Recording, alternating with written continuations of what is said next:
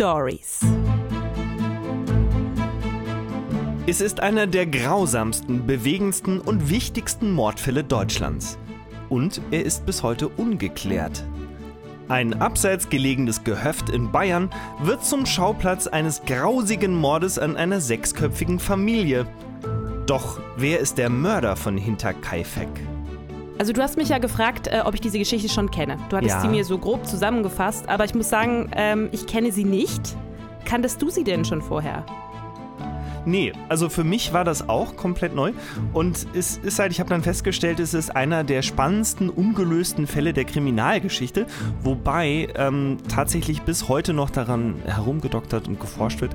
Und es gibt doch sehr klare Hinweise, wer der Täter sein könnte. Aha, es gibt also ein paar Theorien. Es gibt dazu. einige Theorien, ja, Hm. und das Internet ist voll mit diesen Theorien, äh, die dort in irgendwelchen Foren stehen. Es gibt einen Haufen freiwilliger Hobbyermittler, die immer wieder was Neues zum Vorschein bringen. Das ist ziemlich besonders, weil dieser Fall nun auch schon 100 Jahre alt ist. Das ist also so ähnlich wie bei der Zarentochter, also Ja, die Story, äh, die du mal in einer anderen Genau. Episode erzählt hast. Da wurden ja auch erst in den 90ern, glaube ich, die Leichen Genau, gefunden. das stimmt, ja. Aber hier ist es ein bisschen anders, denn hier gibt es sämtliche Backstories von sämtlichen Beteiligten im Internet. Ja. Es ist eine riesige Plattform, wo die alle zusammengetragen sind und es ist alles äh, super krass recherchiert. Und äh, vielleicht ist hier, ja, ich weiß nicht, ob das Rätsel größer ist als bei der Zarentochter, aber vielleicht bewegt es die Leute mehr oder so, weil es so grausam war. Also Wer ich bin weiß. ja äh, immer wieder erstaunt, wie viel sich dann doch immer wieder im Nachhinein herausfinden lässt. Und ja, 100 Jahre kommt einem sehr lange her. Aber alles, was jetzt vor dem Zweiten Weltkrieg passiert ist, liegt ja immer so ein bisschen hinter die Nebelschwaden der Das stimmt. Geschichte. Ja. Aber man findet eben doch immer noch eine ganze Menge. Ja. ja, ich lerne das ja gerade auch bei meinem Job, aber da gibt es so einiges an Foto- und Videomaterial. Ähm, aber in diesem Fall ist das tatsächlich nicht so. Aus ziemlich mysteriösem Grunde. Wir befinden uns im Jahr 1922 in Gröbern.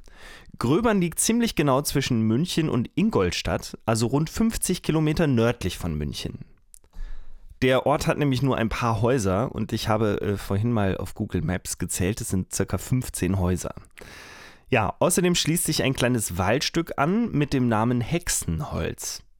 Und hier liegt einsam und allein der Hof Hinterkaifeck, Hausnummer 27,5. Hinterkaifeck ist also ein Einödhof. So nennt man das, wenn man keine Nachbarn hat. Der nächste Nachbar ist nämlich 350 Meter weit entfernt, also noch im Dorf. Also es ist total abgelegen. Genau. Auf Hinterkaifeck leben der 63-jährige Bauer Andreas Gruber mit seiner Frau Cecilia Gruber. Weil die beiden schon alt sind, haben sie den Hof ihrer Tochter Victoria überschrieben, die ebenfalls dort wohnt. Sie ist also die Hofherrin. Sonntags singt sie in der Kirche, die erste Stimme im Chor. Man nennt sie die Lerche von Hinterkaifeck. Außerdem ist Victoria Witwe. Ihr Mann ist im Ersten Weltkrieg gefallen. Sie hat zwei Kinder, ein siebenjähriges Mädchen, das genauso wie ihre Oma Cecilia heißt und von ihrem verstorbenen Mann stammt. Und den kleinen Josef, der zwei Jahre alt ist. Wer dessen Vater ist, weiß niemand und Victoria hatte auch nicht vor, es irgendjemandem zu sagen. Im Dorf wird also spekuliert. Im März 1922 geschehen plötzlich seltsame Dinge auf dem Hof hinter Kaifeck. Vater oder Opa Andreas Gruber arbeitet auf den Feldern, die zu dem Hof gehören, als er eine sonderbare Entdeckung macht. Er sammelt eine Münchner Zeitung ein, die er nur vom Hörensagen kennt. Er weiß, diese Zeitung liest hier niemand. Er glaubt also, dass der Postbote sie wohl verloren habe. Doch als er den Postboten daraufhin fragt, kann der sich nicht daran erinnern, diese Zeitung jemals eingepackt zu haben. Das ist zwar seltsam, aber Andreas Gruber denkt sich nichts weiter Schlimmes dabei. Einige Tage später entdeckt er dann unbekannte Spuren im Schnee, Fußabdrücke, die zwar zum Hof hinführen, aber nicht wieder vom Hof weg. Ebenso vermissen die Bewohner der Einöde einen Haustürschlüssel. Hm. Außerdem hatte jemand an der Motorhütte des Hofes das Vorhängeschloss aufgebrochen und im Stall ein Rind losgebunden. Das ist aber ein bisschen unheimlich. Die Hinterkaifecker bemerken, dass das Anwesen vom Wald aus wiederholt von einem Mann mit Schnauzbart beobachtet wird. Nachts hören sie auf dem Dachboden über ihren Schlafräumen Schritte. Ugh. Andreas Gruber zieht also los. Er durchsucht das ganze Haus. Was ist in diesem Haus los? Spukt es oder ist da jemand? Doch bei seiner Durchsuchung findet er nichts. Dem Bauern kommt das trotzdem alles seltsam vor und er erzählt den Menschen im Dorf davon. Als die ihm Hilfe anbieten, weigert er sich aber, diese anzunehmen, weder von seinen Nachbarn noch von den Gendarmen im nächstgrößeren Ort. Also, obwohl er mehreren Personen von diesen angeblichen Beobachtungen erzählt, weigert er sich, Hilfe von Außenstehenden anzunehmen. Noch ist ja auch nichts Schlimmes passiert. Noch ist nichts Schlimmes passiert. Die Grubers sind etwas eigen. Die Arbeit auf ihrem Hof ist hart für die Erntehelfer und die Besitzer dazu ziemlich geizig. Sie sind zwar arbeitsam, leben aber zurückgezogen und sind etwas unnahbar.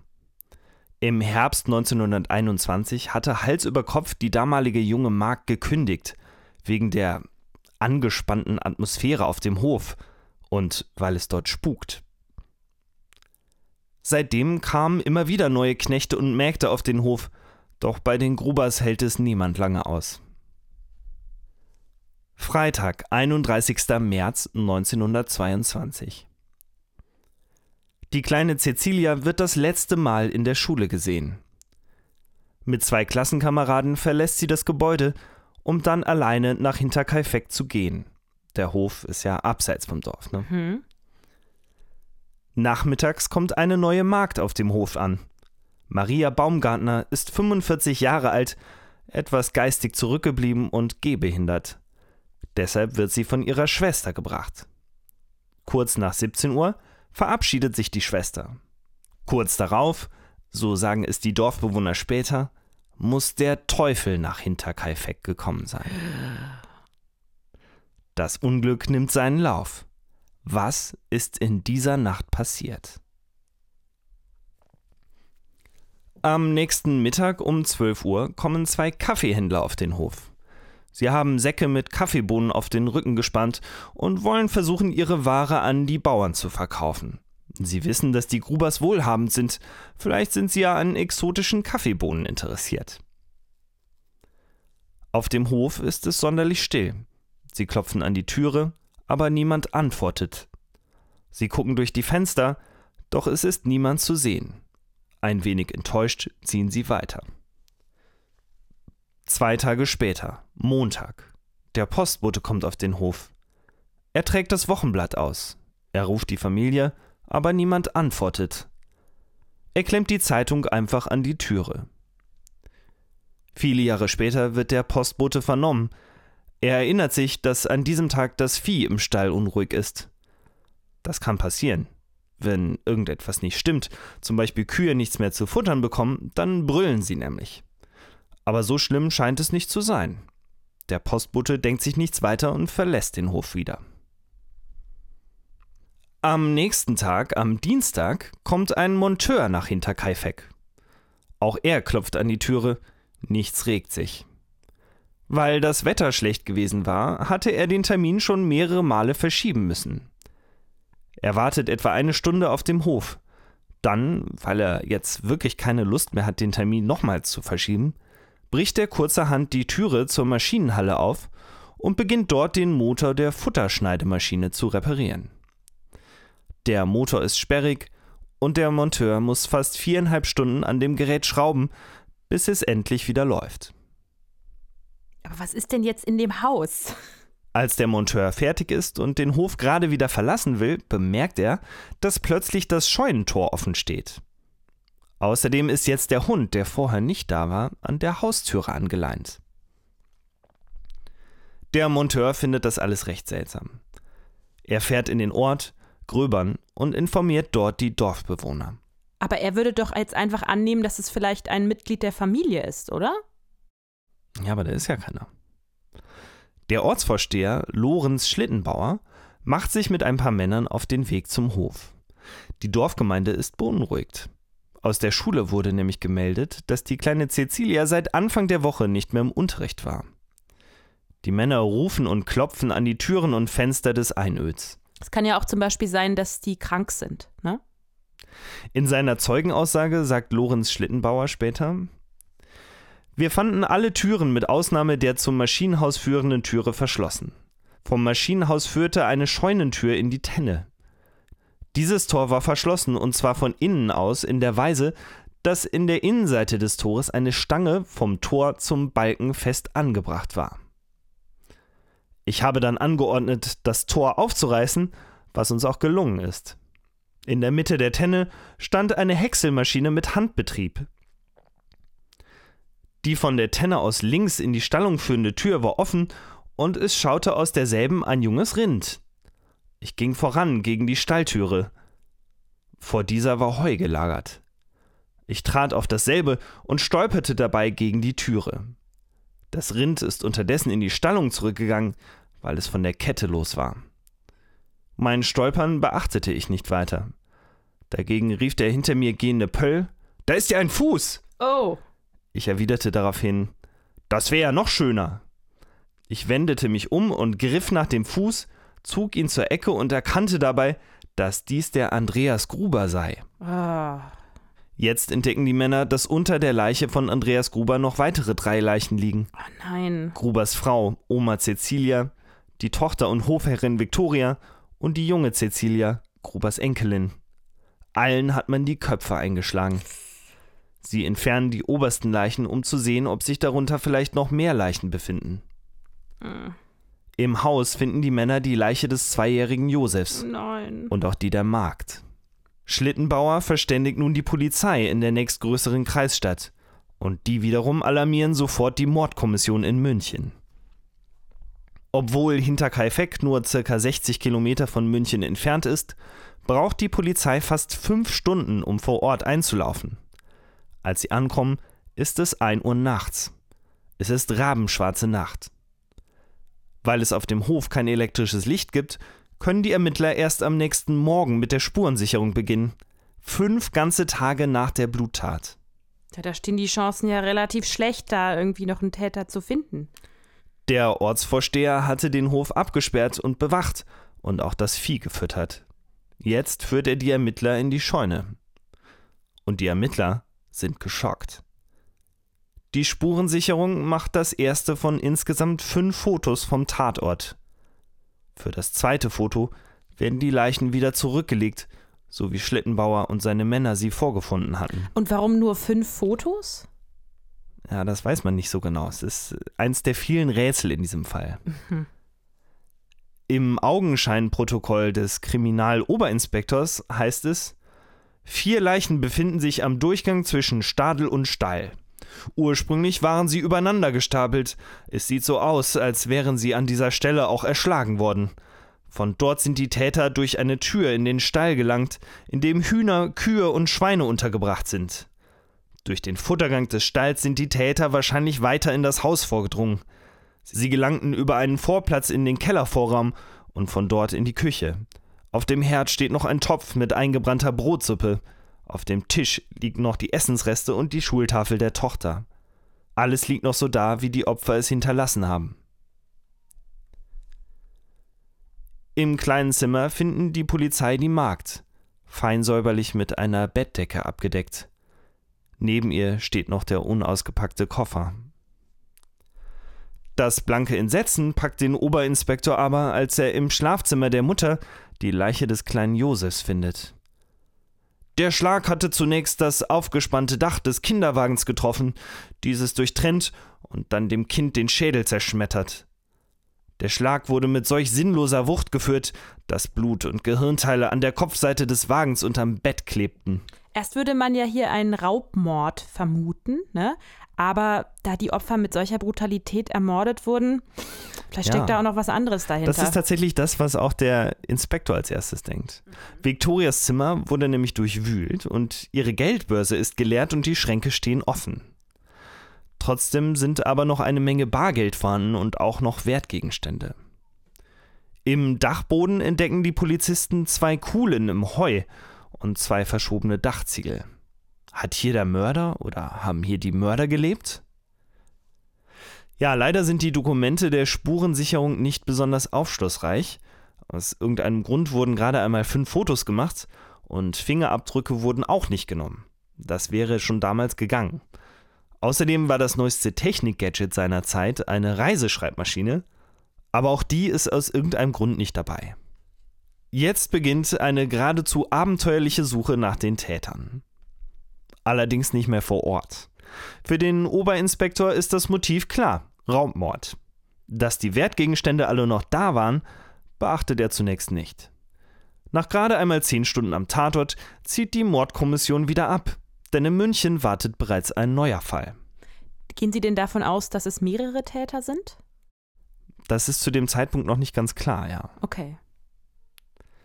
Also sie haben ja diese zwei Kuhlen gefunden im, im Dachgebälge und äh, ja, vielleicht haben da ja zwei Leute geschlafen. Okay. Und die Ziegel könnten ja deshalb herausgenommen worden sein, damit man quasi von dort oben den ganzen Hof überblicken kann. Aha, okay. Aber man weiß es noch nicht. Mhm.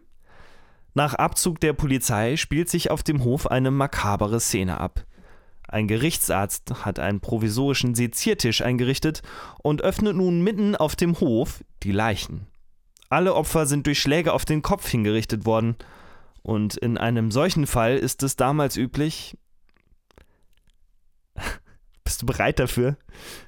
Kommt drauf an. Dass man die Köpfe der Leichen mit einer Säge abtrennt. Uh. Die sechs Köpfe werden an das Pathologische Institut in München geschickt. Dabei kommt heraus, Oma Cecilia wurde mit sieben Schlägen auf den Kopf ermordet. Enkelin Cecilia überlebte die Tat wahrscheinlich um zwei bis drei Stunden. In ihrer Hand sind Haarbüschel, die sie sich im Todeskampf selbst ausriss. Oh. Mutter Victoria hat neun sternförmige Verletzungen am Kopf. Außerdem hat sie Würgemale am Hals. Die Polizei verfolgt das aber nicht weiter. Und heute versteht man gar nicht so recht, warum eigentlich nicht.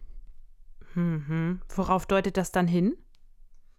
Ja, heute würde man ja denken, wenn jemand so Würgespuren äh, am Hals hat, dass das was Funktionales ist, ja. Also, dass zum Beispiel der Täter das Opfer am Schreien hindern musste oder so. Oder wenn der Täter zunächst versucht hat, das Opfer dadurch umzubringen, ja. Dann wäre es also eine sehr persönliche Tötung und das könnte darauf hindeuten, dass sich Täter und Opfer gekannt haben. Also eigentlich ein ziemlich wichtiger Hinweis für so Ermittlungen, ne? Ja, ich denke ja auch, wenn man jemanden wirkt, dann muss man ja auch relativ nah an die Person dran. Und es geht ja auch nicht von einer Das Sekunde stimmt. auf die nächste. Ja, genau. äh, nicht, wenn man jetzt jemanden einen, einen schweren Gegenstand über den Kopf zieht, dann ist derjenige ja vielleicht relativ schnell oder sofort tot. Aber bei jemanden zu erwürgen, das dauert schon. Genau, du hast völlig recht, denn es gibt auch noch eine andere Entdeckung, die in diese Richtung geht. Denn die Pathologen finden nämlich keinerlei Abwehrspuren. Also sie hat sich nicht gewehrt? Die haben sich alle nicht gewehrt. Okay.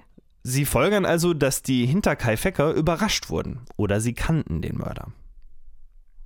Inzwischen hat die Geschichte von diesem Fall sich weit verbreitet. Die Menschen sind erschüttert. Fast 3000 Leute nehmen an der Trauerfeier teil. Eine Woche später werden die Toten beigesetzt. Ohne Köpfe. Die Köpfe gehen nämlich ihren ganz eigenen Weg. Die Polizei kommt nach ersten Vernehmungen mit den Ermittlungen nicht richtig weiter und greift deshalb auf ungewöhnliche Mittel zurück. Ein Beamter reist mit den Köpfen im Gepäck nach Nürnberg. Dort lebt eine Hellseherin, die behauptet, mit Hilfe der Köpfe den Tätern auf die Spur kommen zu können. Das ist ja völlig verrückt. Ja, leider scheitert diese Session aber und äh, danach verliert sich die Spur der Köpfe. Wo sie verblieben sind, ist also unklar. Hä? Wie, also, sorry, das ist ja. Also, erst gehen sie, geht die Polizei Ja. zu einer Das ist ein Hellseherin, bisschen weird dann alles. verlieren sie irgendwie die Köpfe. Ich meine, Ja. die, die werden ja auch irgendwie in Koffern oder äh, keine Ahnung was unterge... Ich also, weiß nicht, wie man Kopf transportiert, aber ja, es gibt Kopf tatsächlich eine, äh, die wahrscheinlichste Theorie ist, dass die im Zweiten Weltkrieg irgendwie, die haben, waren irgendwo eingelagert und im Zweiten Weltkrieg wurde das Gebäude einfach verbombt. Aber man weiß es nicht. Aber der Zweite Weltkrieg war doch irgendwie äh, 20 Jahre später. Ja, der war sehr viel später, ja. Also mysteriöse Umstände, kann Mysteriöse man sagen. Umstände, okay. ja. Auf dem Kleinöd, dem schaurigen Hinterkaifeck, will nun niemand mehr leben. Ist ja Verstehe auch klar. Hm. Die Erben wollen das Haus also abreißen. Und während der Abrissarbeiten finden die Bauarbeiter plötzlich die Tatwaffe. Es ist eine Reuthaue, die unter den Fußbodenleisten versteckt lag. Das ist so ein Werkzeug, wie, sieht aus wie eine Spitzhacke, mit der hat man dann früher den Boden aufgelockert, ne? also mhm. so ein Bauernwerkzeug. Und an diesem Werkzeug klebt sogar noch das Blut der Opfer. Zeugen sagen aus, dass dieses selbstgebaute Modell ganz klar zum Hofinventar gehört hat. Ja, und heute ist völlig klar, die Tatwaffe beweist im Grunde, dass es sich um eine ungeplante Tat handelte und der Täter hat die Waffe vor Ort mehr oder weniger zufällig gefunden. Okay. Der Fall wäre fast in den Akten verschwunden. Aber jetzt, nach dem Fund der Tatwaffe, stellen sich plötzlich neue Fragen. Wer handelt im Affekt, ja?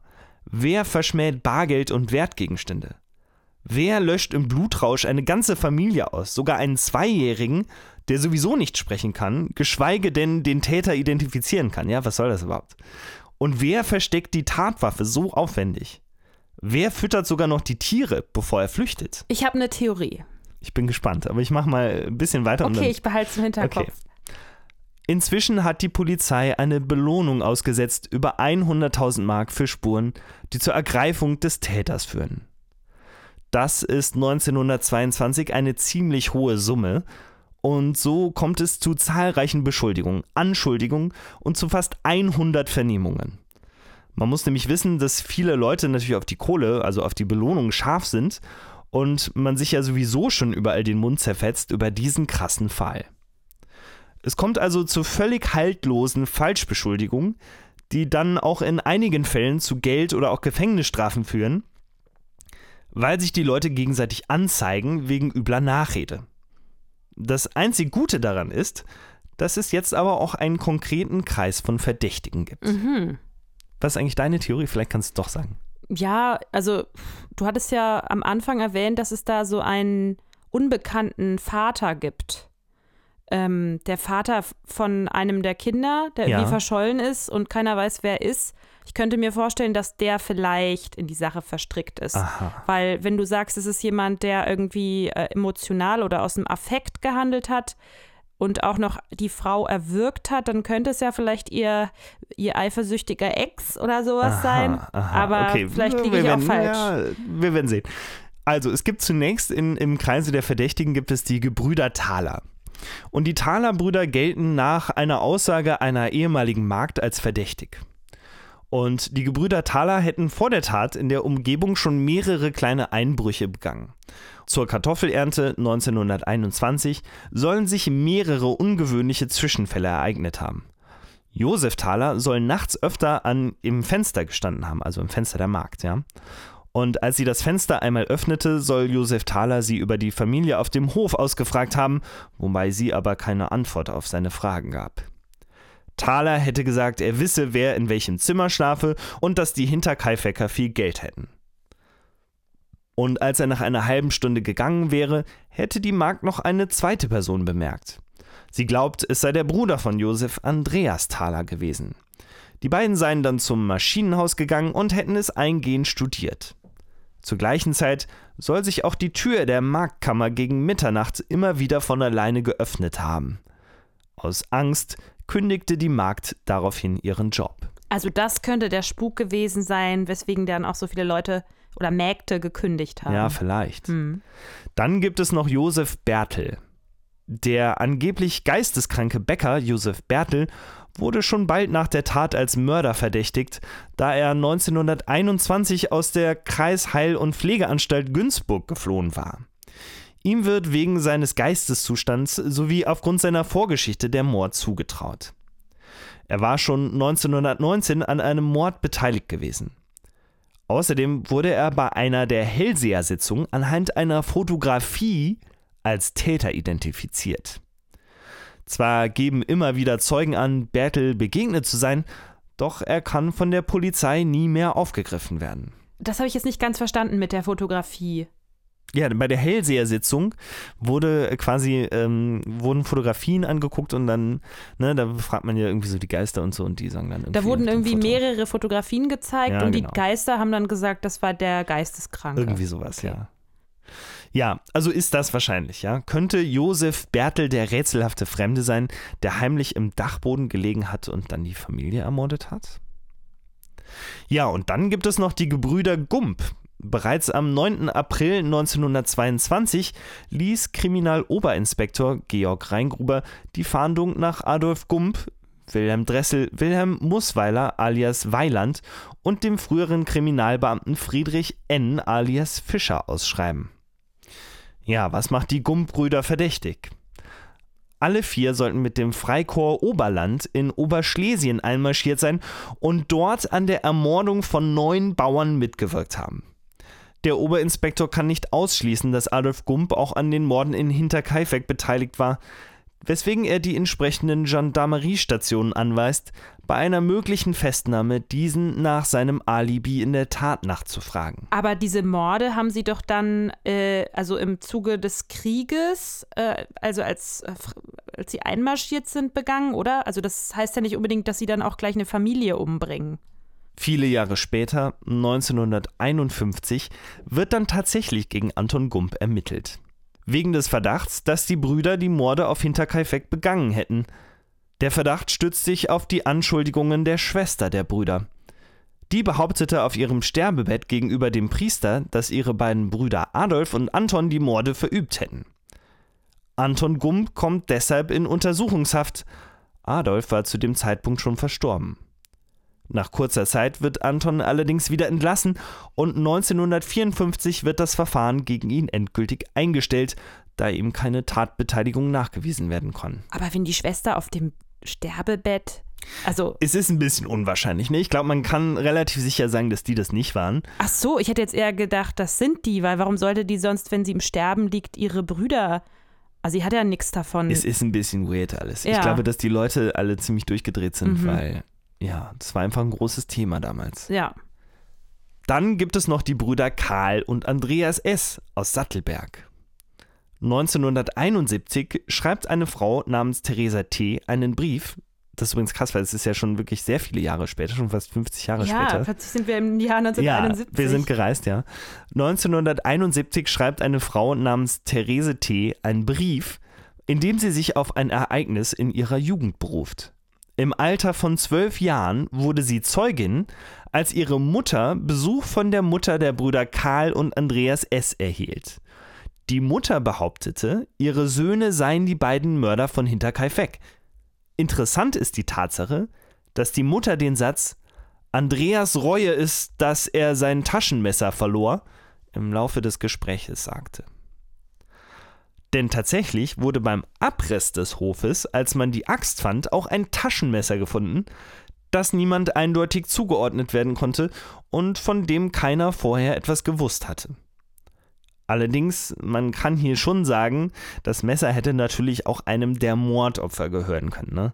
Und eine ehemalige Magd von Hinterkaifeck ist sich sogar sicher, das Taschenmesser schon in ihrer Dienstzeit auf dem Hof gesehen zu haben. Also auch diese Spur führt irgendwie zu nichts. Ja, das kam mir jetzt auch ein bisschen, ein bisschen, bisschen seltsam. Ein bisschen ne? schwach, war, ja. Ja. Auch der Name Peter Weber taucht immer wieder auf. Das ist ein ehemaliger Knecht und er wird von seinem damaligen Knechtkollegen beschuldigt. Beide hatten im Winter 1919-1920 als Hilfsarbeiter in der Gegend gearbeitet und teilten sich eine Kammer. Angeblich sprach Peter Weber in der Zeit von einem abgelegenen Hof, nämlich Hinterkaifeck. Weber waren auch die Verhältnisse in Hinterkaifeck bekannt. Er erzählte seinem Kumpel, dass dort nur ein altes Ehepaar mit seiner Tochter und deren zwei Kindern wohnte.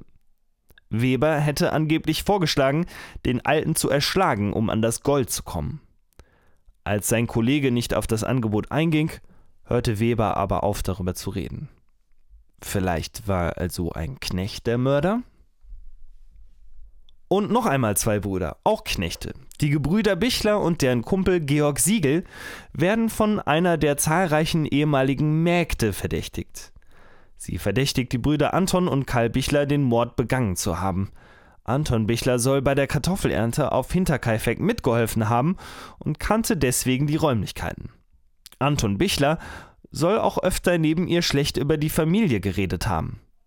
Das ist jetzt natürlich erstmal nicht ungewöhnlich, denn die Familie war ja nicht gerade beliebt. Deswegen muss er sie ja nicht gleich ermordet haben. Ja, aber verdächtig macht er sich, weil er wohl gegenüber einer alten Dame einmal gesagt hat, dass die Hinterkaifecker alle erschlagen gehörten. Und die Magd betont in ihren Vernehmungen auch ausdrücklich, dass der Hofhund, der jeden anbellte, bei Anton nie bellte. Außerdem berichtet sie von einer Begegnung mit einem Unbekannten, der nachts vor ihrem Fenster stand und nach einem Wortwechsel wieder ging. Die Magd glaubt, dass das Karl Bichler, der Bruder von Anton war. Sie sagt auch aus, dass Anton und Karl Bichler den Mord zusammen mit Georg Siegel hätten begehen können. Georg Siegel arbeitete eine Zeit lang auf Hinterkaifeck und soll auch über das Vermögen der Hinterkaifecker gewusst haben. Dabei soll Siegel Anfang November 1920, während das Gruber-Ehepaar und Viktoria Gabriel auf dem Feld arbeiteten, einen Einbruch in Hinterkaifeck begangen haben. Mhm. Er soll durch ein offenes Fenster in das Haus geklettert sein und ein geräuchertes Fleisch, Eier, Brot und Kleidung gestohlen haben. Und die Hinterkaifecker hätten dann nur noch gesehen, wie Siegel in den Wald flüchtete. Mit der fetten Beute. Genau. Ja, also diese Spur scheint tatsächlich relativ heiß zu sein. Komisch ist daran nur, dass Siegel trotz dieser Ereignisse im September 1921 für einige Tage wieder als Knecht eingestellt wurde. Ja? Ja, gut, also das- warum hätten sie das machen sollen? Ja, gut, ist und das war jetzt auch nicht so das krasse Vergehen. Hat mal ein paar Eier klaut. Ja, und Georg Siegel selbst bestreitet in einer Vernehmung den Diebstahl und äh, beschuldigt jemand anderen. In einer späteren Vernehmung sagt er aber, dass er den Stiel der Reuthaue, also das Tatwerkzeug des Mordes, selbst geschnitzt hätte, als er als Knecht auf Hinterkaifeck gearbeitet hatte. Die Reuthaue hätte man damals immer in der Scheunendurchfahrt aufbewahrt. Hm. Da kennt er aber schon recht viele Details. Er kennt die Details. Es macht ihn verdächtig. Andererseits, warum sollte er diese ganzen Sachen erzählen? Da macht Stimmt, er sich ja selber. dumm, Da ja. macht er sich ja selber verdächtig. Ja, also, aber du siehst, es gibt eine Reihe von Verdächtigen. Ähm, allerdings fragen sich langsam so die Ermittler, ob diese Ermittlungen nicht irgendwie in eine falsche Richtung gehen. Denn jetzt kommen nämlich noch einige Details über diese Familie ans Licht und die haben es ziemlich in sich. Dann schieß mal los. Es ist ziemlich krass. Okay. Es stellt sich nämlich heraus, dass der Dorfführer Lorenz Schlittenbauer sich für die 13 Jahre jüngere Viktoria, also die Mutter, ne, interessiert habe. Und die sich wohl auch für ihn. Angeblich habe sie sich ihm mehrmals geradezu angeboten. Und nach seinen eigenen Aussagen habe er sich dann, nachdem seine eigene Frau verstorben war, mit Viktoria eingelassen. Also mehrmals mit ihr Sex gehabt. Victoria war ja Witwe, ihr Mann war im Ersten Weltkrieg umgekommen. Dabei könnte dann der kleine Josef entstanden sein. Und Schlittenbauer behauptet auch felsenfest, dass er der rechtmäßige Vater sei. Also der, seine Frau ist verstorben und sie ist auch Witwe. Genau. Okay.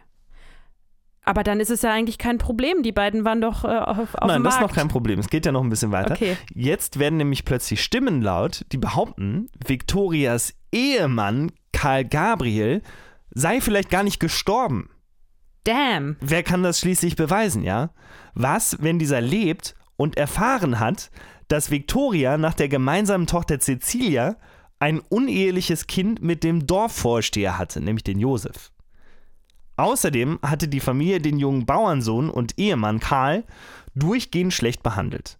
Laut Schlittenbauer habe man ihm sogar das Essen verweigert, bis er dann zum Krieg eingezogen wurde. Ja, und könnte er also die ganze Familie erschlagen haben, um Rache zu üben? Eigentlich gibt es genug Kameraden aus seinem Regiment, die seinen Tod bezeugen. Aber die Theorie erhält im Laufe der Jahre neue Nahrung, nachdem immer wieder Personen berichten, sie seien Karl Gabriel begegnet oder könnten bestätigen, dass dieser seine Identität mit der eines gefallenen Kameradens vertauscht hatte. Außerdem hätte er immer wieder gesagt, dass er sich nach Russland absetzen wolle. Kann das sein? Könnte der also noch leben? Der wollte sowieso nach Russland und dann kam aber vielleicht noch was dazwischen. Ja, angeblich, angeblich. Jedenfalls kommen jetzt noch mehr Stories ans Licht, die der Sache einen ziemlich krassen Twist geben. Brace, brace. Also halt dich fest, ja. Okay.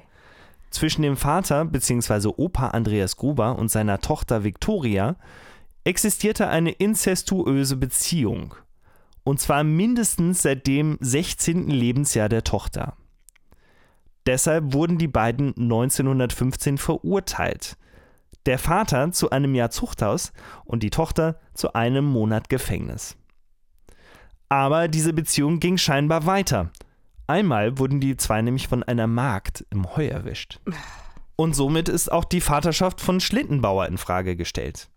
Könnte es sein, dass der 1919 unehelich geborene Josef nicht von Lorenz Schlittenbauer, sondern von Andreas Gruber, von Viktorias Vater gezeugt worden ist? Und der verstorbene Karl Gabriel, oder vielleicht lebt er ja auch noch, hätte damit natürlich weiterhin ein Motiv. Dafür spricht auch eine neue Entdeckung, die man erst um das Jahr 2000 herum gemacht hat. In einem alten Gebetsbuch aus der Zeit wurde nämlich ein Sterbebildchen gefunden. Da ist auf der linken Seite so ein Bildchen von Gott und rechts eine Stelle aus der Bibel zitiert. Ne? Und dazwischen steht dann handschriftlich, wegen Sittlichkeit ein Ja. Und etwas weiter unten, Blutschande. Und ganz unten steht, Strafe Gottes.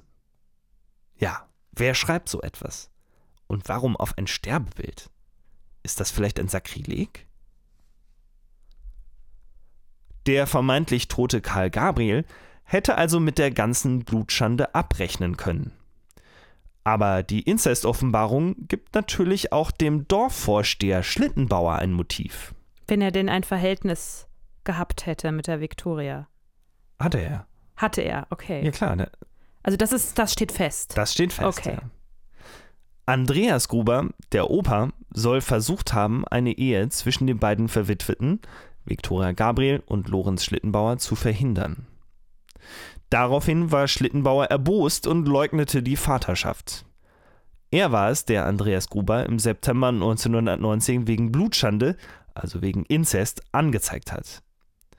Da Andreas Gruber bereits vorbestraft war, wurde er in Untersuchungshaft genommen und kurz darauf nahm Schlittenbauer allerdings seine Anschuldigungen zurück und erkannte die Vaterschaft an. Warum auch immer. Einige Zeit später lehnte er sie allerdings erneut ab und bekräftigte seine vorherigen Vorwürfe. Aber bei so vielen Widersprüchen macht die Justiz natürlich nicht mit und deshalb wurde der alte Gruber dann aus der Haft entlassen. Es könnte ja jetzt auch sein, dass der Schlittenbauer ähm, nur sauer war, dass, dass der Vater also nicht zulassen wollte, dass sie heiraten, dass Ja. er seine Tochter heiratet und, und deswegen erfunden hat, dass die beiden ein inzestuöses Nein, die waren Verhältnis haben. definitiv hatten die. Okay, hat auch Ja. die Magd bezeugt. Genau. Okay. Das ist also relativ klar und auch nicht erst einmal, sondern halt seit ihrem 16. Lebensjahr. Der hat sich, Okay, seitdem sie 16 war, an ihr vergriffen. das war also keine Erfindung Nein. von dem äh, Schlittenbauer. Nein. Okay. Aber trotzdem, Schlittenbauer hat damit auch ein ziemlich klares Motiv für den Mord. Und jetzt wird noch ein weiteres Detail spannend. Alle Leichen waren ja abgedeckt. Über den Leichen in der Scheune lag eine Türe und Stroh. Die Magd lag unter der Bettdecke. Über dem Kinderwagen lag der Rock der Mutter. Warum? War der Täter im Konflikt mit sich selbst? Wollte er die Tat ungeschehen machen? Sich selbst nicht daran erinnern müssen? Hat er deshalb noch weiter in dem Haus gelebt, die Kühe gefüttert? Schlittenbauer wird heute, genau wie damals, auch von der Bevölkerung als Täter verdächtigt, weil er sich durch einige Handlungen und Andeutungen bezüglich der Morde verraten haben soll. Beispielsweise wurde beim Fund der Leichen ein Tor aufgebrochen, weil sämtliche Türen auf dem Hof verschlossen waren. Nach Auffinden der Toten verließen seine beiden Begleiter schockiert den Stall, während Schlittenbauer, ziemlich abgebrüht, alleine in das Haus weiterging, in dem er sich gut auszukennen schien.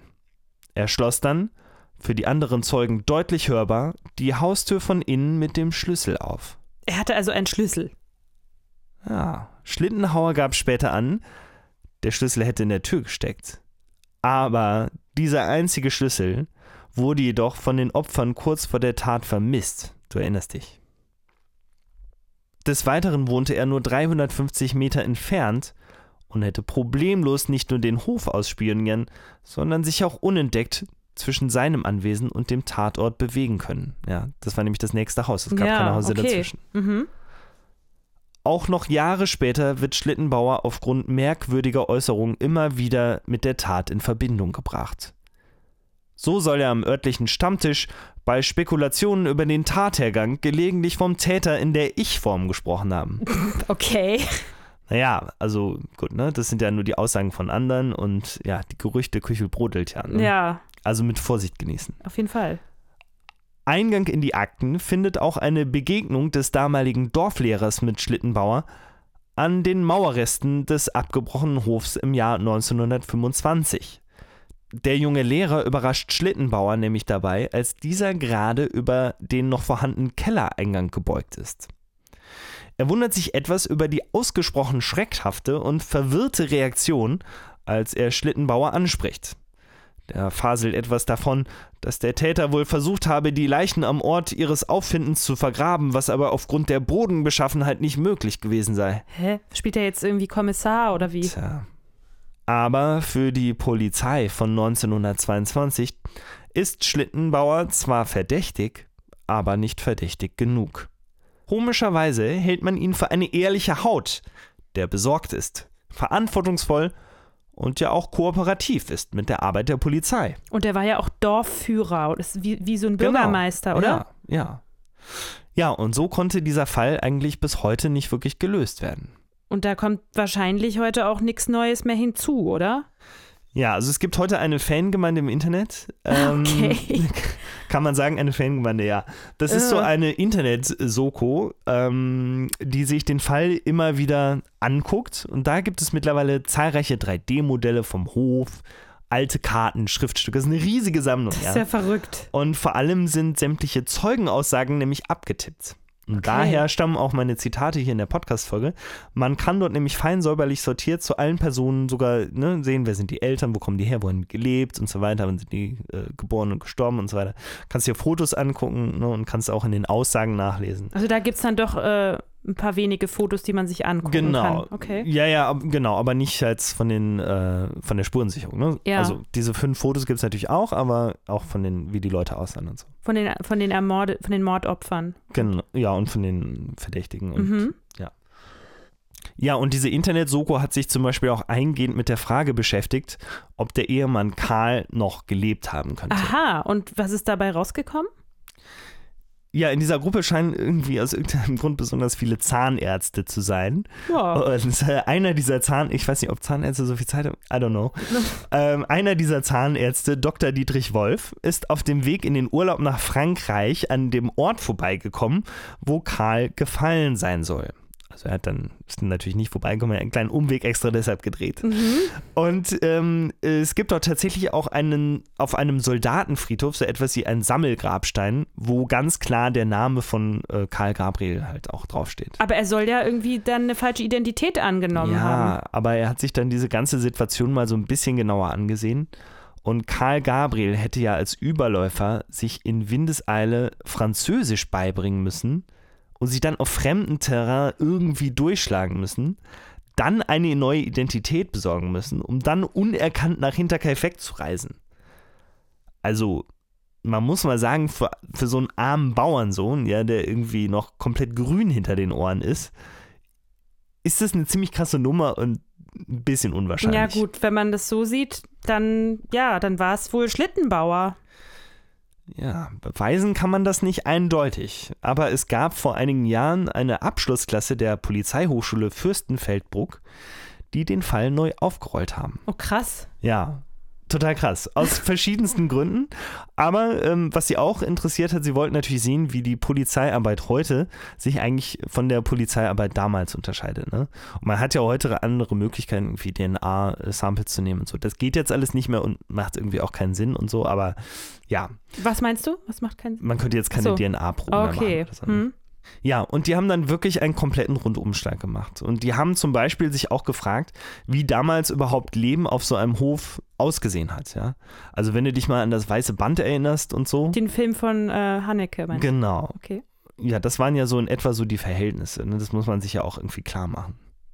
Es war nicht ganz Jedenfalls, einfach, das Leben. Es war nicht ganz einfach, ja. Jedenfalls kommen sie am Ende ihrer, äh, in ihrem Abschlussbericht zu einem Fazit. Sie sind sich nämlich alle eigentlich ziemlich einig, wer der Mörder ist, aber sie sagen es nicht, weil man eben am Ende das doch halt nicht final beweisen kann. Aber sie schreiben auf Seite 172, der Mordfall von Hinterkaifeck wird auf lange Zeit ein ungelöster Teil der Kriminalgeschichte nicht nur in Bayern bleiben. Je mehr Zeit vergeht, je öfter der Fall immer wieder von verschiedenen Seiten aufgerollt wird, desto mehr wird er sich zum Mysterium, zur Legende und zum unauslöschbaren Teil bayerischer Kultur und Kriminalgeschichte machen. Wer war so abgebrüht und eiskalt, dass er über Jahrzehnte die Tat geheim halten konnte und damit lebte? Welche Familie musste mit dieser Last leben und das Wissen doch weitergegeben haben? Wer konnte sich zu so einer von starken Emotionen geleiteten Tat hinreißen lassen? Wer? Nach kurzer Zeit der Einarbeitung in den Fall stand unabhängig von den einzelnen Mitgliedern der Gruppe schnell fest, wer der wahre Täter gewesen sein muss. Zu vieles spricht für ihn, fast nichts gegen ihn. Angefangen von Ermittlungspannen, beharrlicher Ausschluss als Hauptverdächtiger, nicht nachvollziehbare Handlungen des ermittelnden Staatsanwalts und auch vorhandene Ortskenntnisse, um nur einige zu nennen. Ein Name wird immer im Zusammenhang mit diesem mehrfachen Mord von Hinterkaifeck in unseren Köpfen auftauchen.